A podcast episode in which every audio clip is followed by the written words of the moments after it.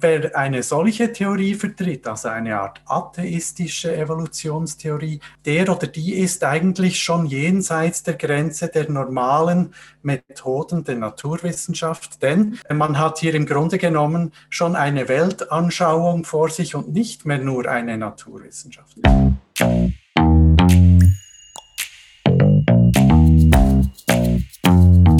Andererseits. Hallo zum Podcast Andererseits, rund um die Klischees über Kirche und Christentum. Viele große Wissenschaftler wie Galileo Galilei, Isaac Newton und sogar Charles Darwin haben die Existenz Gottes nie verneint. Dennoch ist die Meinung weit verbreitet, dass sich Theologie und Evolutionstheorie bzw. Glaube und Wissenschaft per se und gänzlich ausschließen müssten. Stimmt das? Darüber spreche ich heute mit Professor Matthias Wüthrich. Er ist Professor für systematische Theologie in Zürich und interessiert sich sehr für den Dialog zwischen Theologie und Naturwissenschaft. Dazu hat er ein Studienprogramm namens Religionsphilosophie bzw. Religion and Science an der Theologischen Fakultät in Zürich initiiert. Schön, dass Sie mit dabei sind. Mein Name ist Lisa und ich studiere Theologie in Zürich und in Berlin. Lieber Herr Wüthrich, Religion and Science ist Ihr Schwerpunktgebiet. Doch immer wieder hört man, dass sich Theologie und Naturwissenschaft eigentlich total widerspricht, wenn nicht sogar gegenseitig ausschließt. Entweder man glaubt an das eine oder man glaubt an das andere. Stimmt das? Ja, wenn ich das so sehen würde, könnte ich natürlich mein Studienprogramm nicht äh, initiieren. Es gibt verschiedene Modelle, wie man die beiden aufeinander beziehen kann, also Theologie oder christlicher Glaube einerseits und Naturwissenschaft auf der anderen Seite da gibt es natürlich Modelle, die einen Konflikt vorsehen zwischen Theologie und Naturwissenschaft. Etwa, wenn man einen Kreationismus vertritt, eine Glaubensbewegung, die Schöpfungsgeschichte ganz wörtlich liest und dann vielleicht zum Schluss kommt, dass in 5.000, 6.000 Jahren die, die Welt entstanden ist, Gott in sieben Tagen die Welt geschaffen hat und so weiter. Wenn man eine solche These vertritt mit einem starken evangelikalen Hintergrund, dann hat man natürlich Mühe, sich auf das Gespräch mit den Naturwissenschaften einzulassen. Oder andererseits, wenn man auf naturwissenschaftlicher Seite zum Beispiel eine Evolutionstheorie vertritt, die sagt, es gibt gar keine Möglichkeit eines Intervenierens, eines Handeln Gottes durch die Evolution. Solche Theorien gibt es natürlich auch. Aber wer eine solche Theorie vertritt, also eine Art atheistische Evolutionstheorie, eine materialistische Evolutionstheorie, der oder die ist eigentlich schon jenseits der Grenze der normalen Methoden der Naturwissenschaft, denn man hat hier im Grunde genommen schon eine Weltanschauung vor sich und nicht mehr nur eine Naturwissenschaft. Mhm. Also das wäre jetzt mal beide äh, Konstellationen, die einen Konflikt nahelegen. Mhm. Aber es gibt auch ein Unabhängigkeitsmodell, wo man sagt, ja gut, die Theologie, die klärt einfach die Sinnfragen, die Naturwissenschaft, die fragt, wie genau, mit welchen Ursache-Wirkungszusammenhänge äh, ein Prozess vor sich geht. Dann hat man eigentlich ein schiedlich-friedliches Nebeneinander, man hat zwei Sprachen sozusagen. Und die berühren sich nicht, aber sie schließen sich auch nicht aus.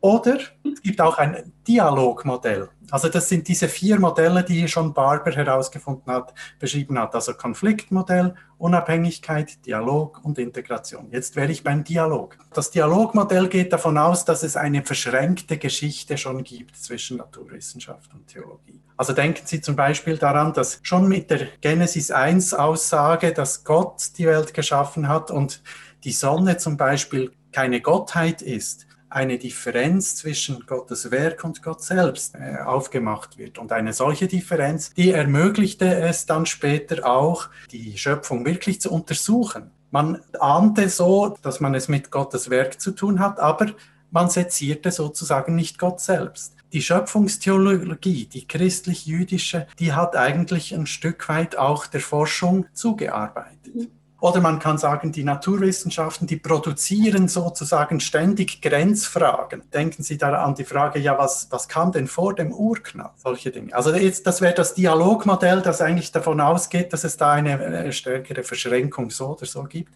Und es gibt sogar ein Integrationsmodell. Dort gibt es dann Thesen, die, die darauf äh, abzielen, zu sagen, naturwissenschaftliche Aussagen sind offen für theologische Aussagen. Ja, sie legen sie sogar nahe, etwa das anthropische Prinzip, Also dass es so etwas wie äh, Feinabstimmungen gibt im Universum, die letztlich stärker oder schwächer auf den Menschen hin angelegt sind. Ich will damit sagen, je nachdem, was man für ein Modell vertritt, hat man eine größere oder weniger größere Nähe. So oder so würde ich aber sagen, haben wir ein breites Spektrum an Möglichkeiten zu sagen, Naturwissenschaft und Schöpfungsglaube schließt sich nicht aus. Mhm. Sehr spannend. Also gibt es so einen Grundtenor, in welche Richtung man eher tendiert oder ist das ganz breit abgedeckt? Also wenn ich die Theologie anschaue, die protestantische Theologie im 20. Jahrhundert, dann würde ich sagen, die hatte vor allem Tendenz zu einem Unabhängigkeitsmodell und hatte einfach gesagt, okay, Naturwissenschaft akzeptieren wir voll und ganz, die Theologie, die macht etwas anderes. Seit dem 20., späteren 20. Jahrhundert gibt es immer mehr Versuche, diesen Dialog noch enger zu führen. Mhm. Aber was die wissenschaftliche, akademische Theologie angeht, da würde ich sagen, da bewegen wir uns sicher in einem Bereich, wo man sagen kann, Naturwissenschaften sind per se akzeptiert und die Theologie, die arrangiert sich in ganz unterschiedlicher Weise damit. Sehr selten, äh, würde ich sagen, wird ein Konfliktmodell vertreten in akademischen Theologien. Mhm. Seitens der Naturwissenschaft ist es deutlich anders. Entweder herrscht eine Unaufmerksamkeit oder ein Desinteresse mhm. oder tendenziell eher eine materialistische Sicht, mhm. die dazu neigt, religiöse Fragen voranzulassen. Aber es gibt durchaus auch sehr äh, voraussetzungsoffene Zugänge. Und was hat Sie selbst dazu bewogen, dieses Studienprogramm Religion and Science zu initiieren? Wo liegt Ihre Leidenschaft da drin? Was fasziniert Sie an diesem Thema? Also mich hat schon ganz früher äh, Physik immer interessiert. Als ich dann in der Theologie mich immer mehr mit dem Gottesgedanken auseinanderzusetzen begann, habe ich schon gemerkt, dass äh, wenn man den Gottesgedanken zu eng fasst, man eigentlich auch diesen beschränkt in einer Weise, die ihm nicht angemessen ist. Und zu eng heißt eben, dass man nicht die ganze Wirklichkeit versucht, mit Gott zusammenzudenken. Mhm. Bultmann hat mal gesagt, äh, Gott ist die alles bestimmende Wirklichkeit.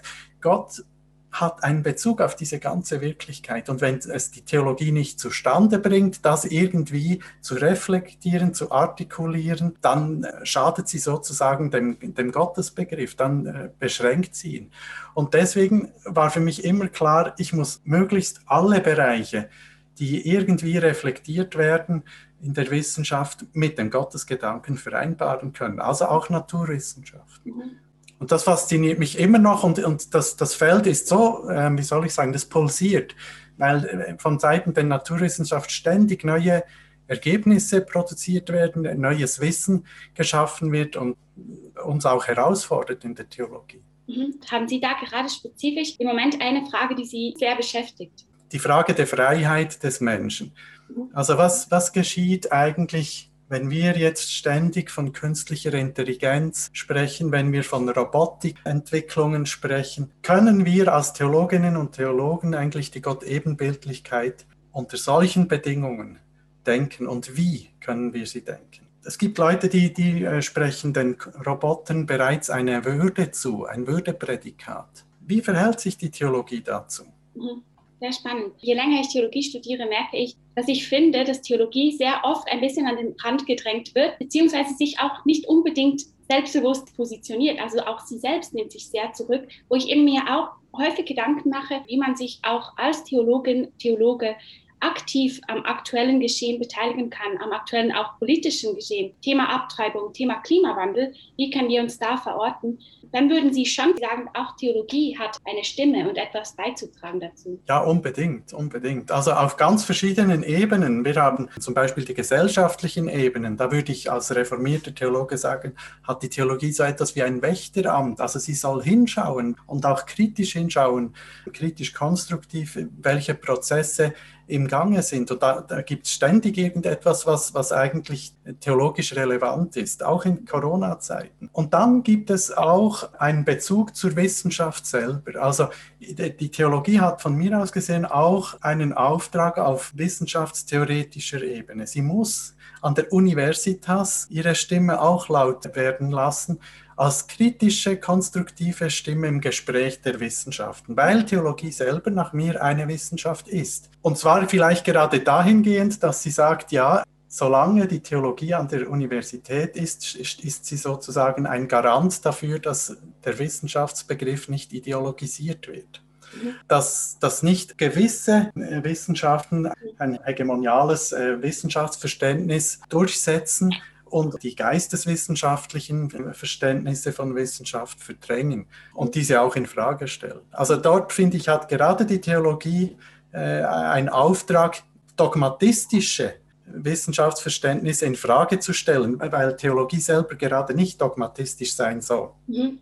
Und wie nehmen Sie dann im Moment so die Dialogebene wahr? Also kommt es zu Gesprächen oder ist halt wirklich dieses Vorurteil von Theologie, Wissenschaft mh, hm, eher nicht unbedingt, ist das noch sehr groß? Gut, ich habe natürlich nur einen beschränkten Horizont. Ich würde sagen, in den USA ist das viel flüssiger äh, als im deutschsprachigen Raum. Ich würde aber schon sagen, dass auch äh, im deutschsprachigen Raum die Theologie durchaus noch ernst genommen wird. Und ich gerade jetzt auch in Zürich immer wieder staune, wie gesprächsoffen mir die Leute begegnen, wenn ich kritische Rückfragen stelle. Ich glaube, man hat schon auch an der Universität Zürich begriffen, dass wir ähm, sehr offen sind fürs Gespräch, dass wir selbstkritisch sind und uns auch gut einbringen können. Gibt es etwas, was Sie sich für die Zukunft wünschen oder wie Sie die Zukunft gerne gestalten würden? Ich wünschte mir, glaube ich, noch mehr transdisziplinäre und interdisziplinäre Lehre. Also transdisziplinär im Sinn von ich und ein anderer oder eine andere Professorin machen gemeinsam eine Lehre oder ich antizipiere ein Stück weit andere Lehrthemen in meinen Themen.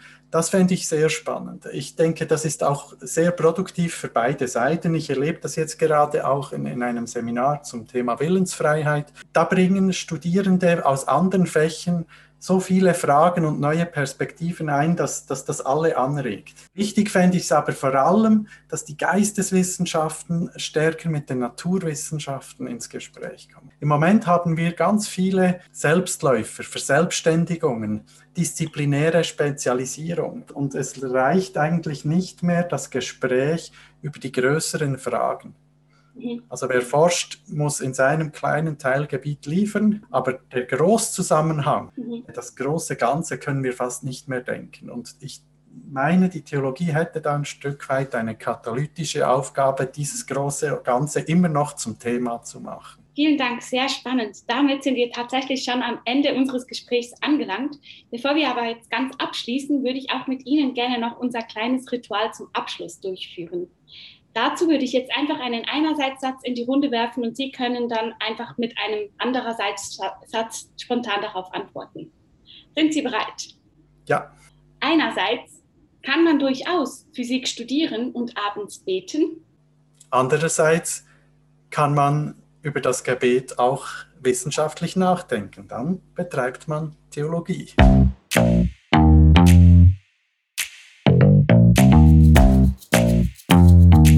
Andererseits. So, so sind wir schon am Ende dieser Folge angelangt. Voll cool, dass ihr dabei wart. Wir freuen uns, wenn ihr weiterhin einschaltet und uns auch Feedback gebt, wenn ihr Lust habt. Sehr bald sind wir zurück mit anderen Klischees und anderen spannenden Fragen. Andererseits wird in Zusammenarbeit mit Theologie Erleben produziert. Theologie Erleben ist eine Plattform rund um Glaube, Kirche und Jugend. Wenn euch das mehr interessiert, könnt ihr uns sehr gerne auf der Website besuchen unter theologie-erleben.ch. Oder ihr folgt uns einfach auf Instagram und Facebook at theologie.erleben.